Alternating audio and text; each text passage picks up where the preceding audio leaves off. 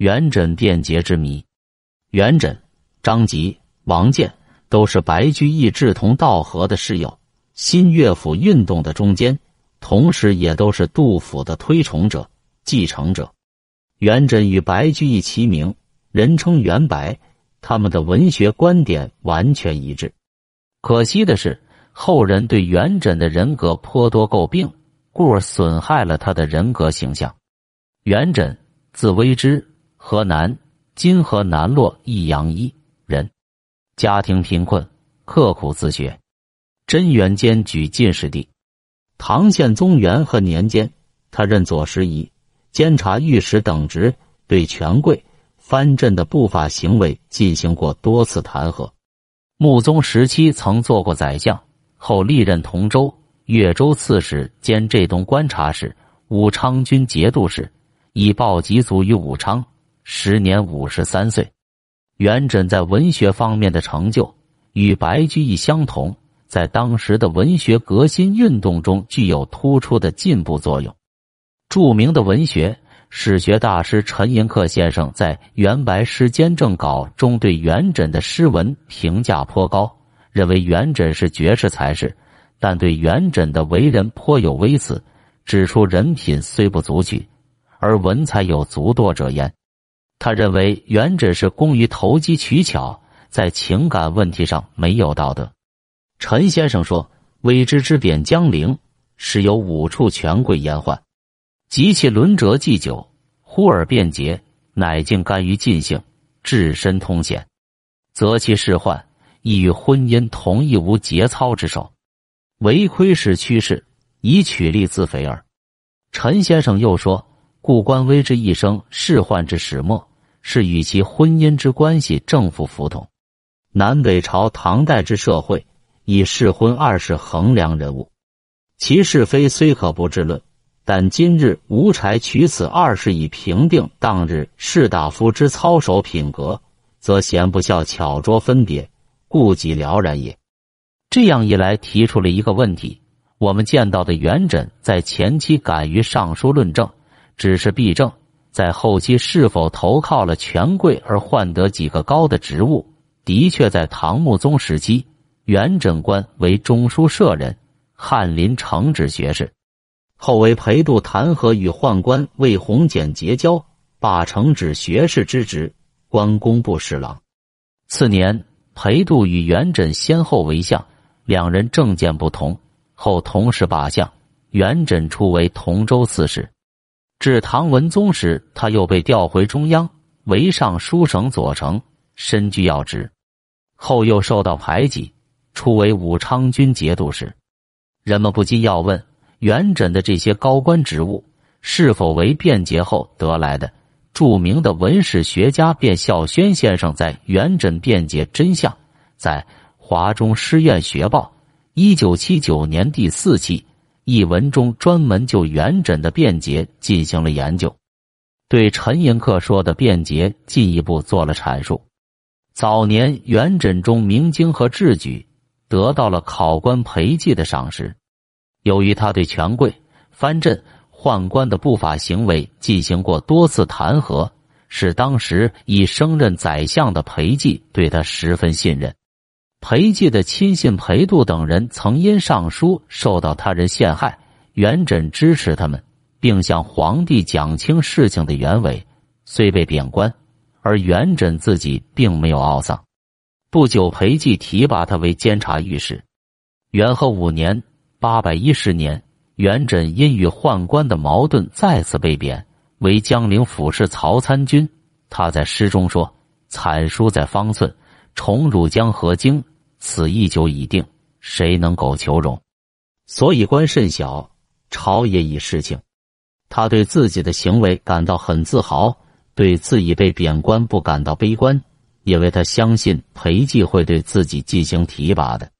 是不凑巧，第二年裴寂病卒，元稹在朝廷中的依靠没有了，他原来的酣歌之气没有了，变得忧愁起来。他在。感梦诗中表达出了自己的这种心态：前时与传经，功在妻父起。自从裴公无，无道干矣。这首诗成了元稹辩解的自供状。延寿和宦官的关系很好，任江陵尹和荆南节度使后，成了元稹的直接领导。元稹和宦官的关系本就不好，元稹的好友白居易对元稹十分担心。不料延寿到任后，并没有对元稹报复，相反，两人关系相处很好，对元稹恩顾有加。这说明元稹八劫延寿成功了。元和九年，延寿、崔檀俊奉命讨伐对抗朝廷的淮西节度使吴元济，他们把元稹也带了去。元稹《藏安世志》中说：“是与与信友约为西行，不敢私废。”既然称不敢私废，即证明西行是公事。西行即山南东道之行。信友指宦官崔谭俊。元稹知道交结宦官是丑事，于是就煞费苦心的想出“信友”一词来。然而欲盖弥彰。此后，元稹又依附宦官崔谭俊为弘简，竟然荣登大位，官至宰相。也有人持不同看法。认为根本不存在元稹辩解的行为，应该清除泼在元稹身上的污水，并给予较为公允的评价，还元稹以历史的本来面目。持这种观点者指出，感梦诗是不是元稹辩解的自供状？关键的问题是如何理解感梦诗的意思。依照诗的内容，它可分为梦前述情、夜梦陪记、梦后一梦。相僧述梦，因梦意就和感梦抒情六个部分，在最后一部分，诗人发出了前时与传经等四句的感叹，意思是：我以前被贬谪江陵，因为有裴相公在朝，随时寻找机会为自己分辨，所以自己还有复起即再任要职的希望。自从裴相公谢世，自己一贬再贬，再也无人为自己讲功的话。景况已不同于裴相公在世时，我只有终老于穷贱了。接着，诗人又对白居易表示同情，云：“白生道一孤，禅棒箫骨髓。”诗中所言“道”字，显然是指元白的仕途，不应解释为道路，否则白生道一孤便不好解释。总不会认为白居易也有辩解之嫌吧？诗人最后表示：“为师陈苦言。”挥涕满十指，为死中报恩。是听此男子，当时在回忆裴氏谢世后，自己和白氏仕途的坎坷、换场的艰难，表示要继承裴氏未竟的事业，坚持原先的斗争。为弄清元稹是否辩解，首先要考察裴寂族后元稹的立场有无变化。感梦诗写作前后元稹的言行是否一致？裴寂族后。元稹对其仍是感恩戴德，念念不忘。元和九年年底，政敌不让元稹有平叛立功的机会，突然将其调离淮西前线，令其西归长安。途中，元稹有时怀念裴寂，西归绝句。十年三月，元稹贬为通州司马。六月，染病危重，不得不于十月北上兴元求医问病。途中又有感梦诗。盛赞裴寂对自己的关怀和支持，并向他人称颂了他的功德。元和十三年，元稹在上门下裴相公书中，再一次提到裴寂对自己和其他直臣议事的奖业和提拔，并希望宰相裴度效法。不仅如此，元稹还一直与裴寂的亲党保持着密切的联系，这说明了元稹对已故裴寂的态度并未改变。裴寂谢氏，元稹失去了有力的支持，处境确实很困难，但他斗争的决心仍然是很旺盛。其诗云：“半夜雄思心不死，威严妖蛇气冲天。此生如未死，为你便平生。”可见一斑。其实，元稹为低职卑，政治上难于有所作为。他抱着达则济一照，穷则几毫厘的态度，尽自己所能。做一些力所能及的好事，如在当义阳一县以同情囚犯的态度处理案件；荆南少数民族一骚一动，元稹建议和平安抚；淮西吴元济叛乱，元稹积极参加平叛等。被贬官期间，元稹只能将全盛之气注射于言。他编辑了自己的包括新题乐府诗在内的诗集，还第一个站出来对杜甫反映现实、抨击社会的诗歌做了高度评价。在兴元与刘猛、李煜一起从事新乐府运动，写出了《乐府古题》等一大批抨击丑恶现实的诗歌。从中亦可见，诗人内心仍然同情百姓的苦难，愤恨权贵的跋扈。不过表达方式不同罢了。与前期相比，贬值期间，元稹确实没有承办过为治的权贵，这是无权使然。但后期的元稹实权在握，恢复了前期的锐气，如在同州均田平复，在浙东霸接海卫，在尚书左丞任镇举纪纲，出郎官颇乖公了义者七人，这些都是众所周知的事实。可以看出，元稹在贬值期间因政治地位下降，其斗争方式也必然有所改变，但他斗争立场未改，政治气节未变。以斗争方式的变化为依据，断定元稹变节是不妥的。其次，荆南节度使府与不申户口、不纳赋税而养兵四守、谋据亡命的何义杨一、镇济、淮西等地方割据势力完全不同。延寿是朝廷的派出官员，他与史职世代相袭的藩镇头目也不一样。淮西叛乱时，延寿曾参与平叛之战。荆南六州少数民族一骚一乱时，延寿也设法和平随乱。因此，所谓元稹八节藩镇延寿的实在含义，至多也只是元稹八节上司延寿而已。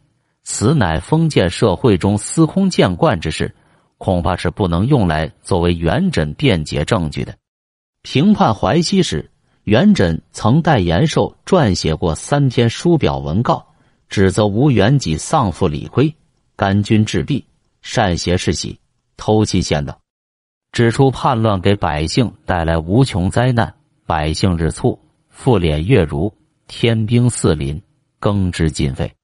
窃闻壮者结而为兵，老弱妻奴吞生于道路，劝谕淮西将士争取自新之路，警告吴元济放弃非望之志。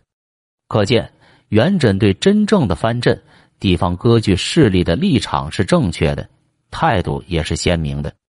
延寿之所以没有打击元稹，可能还因为过去打击元稹的宦官集团是以土突成璀为首的，与延寿当时的监军使崔谭俊不是一派，更与延寿本人无关。在宦官朝臣均分党节的情况下，延寿没有必要打击一个与其素无冲突。且又能效力奔走的下属，而恩固偏后四字是延寿卒后，其子为请求元稹为其父撰写形状，以向朝廷请求诏赠而说的套近乎的话，对他看得过，真是完全没必要的。事实上，当元稹被迫离开平叛前线的时候，延寿与崔谭俊显然都没有为元稹说话，故元稹后来有诗云。拒敌图相札，迎师亦自美。可见元稹与延寿、崔谭俊的关系只是一般的上下属关系。再次，若是曲解了元稹葬安世志的原意，自然是不见其真意的。其文云：“于至南京母曰安氏，近岁因应疾，秋方眠故。是与与信友约为西行，不敢私废。即还，果不可见。”说的是元稹事先与信友诚实不欺，严守信用的朋友有约，至其安氏重病在身，本不应离他而去，但因事先约好，不能单方面毁约，只好如期赴约，故称不敢私废。但等西行返回，安氏已经病故。志文所记，正是这种追悔莫及之情。崔谭俊当时是内常侍。